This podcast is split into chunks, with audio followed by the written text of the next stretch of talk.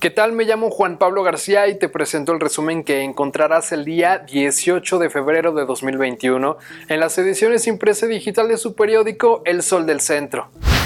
Fábricas obligadas a reducir su capacidad productiva hasta un 70%, esto ante la escasez de gas natural que afecta en la actualidad al país. Una falta de suministro que tendrá graves repercusiones para el sector productivo si las autoridades federales no solucionan el problema en el corto plazo. Aguascalientes implementará un sistema de registro para vacunación en el estado con lo que se pretende hacer más eficiente la aplicación y el seguimiento de las dosis a la población de la entidad, especialmente en las zonas urbanas, así lo anunció el gobernador Martín Orozco Sandoval.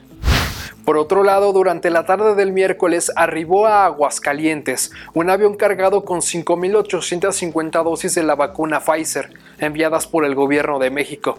La inoculación se realizará al personal médico de la primera línea de batalla contra el COVID-19 en el estado.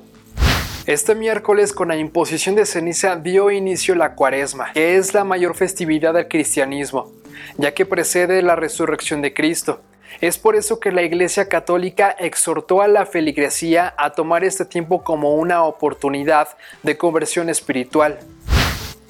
A decir de los comerciantes que ofrecen productos del mar, para el inicio de la cuaresma hubo un incremento en los mariscos, los cuales aumentaron por kilogramo entre 10 y 15 pesos.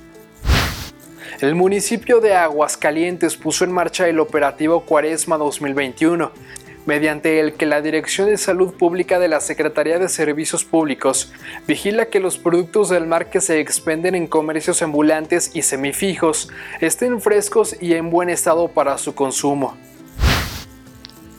Y en información deportiva, en el marco de la entrega del premio Cinturón Más Agua al Mérito de la Humanidad, el Consejo Mundial de Boxeo reconoció al Ayuntamiento de Aguascalientes, a través de la Comisión de Box, Lucha Libre y Artes Marciales Mixtas del municipio, por su invaluable apoyo a la campaña Héroes de México WC Mazagua, al mérito humanitario y por su destacada labor durante la pandemia COVID-19, mediante la creación de un protocolo sanitario para dar continuidad a esta práctica.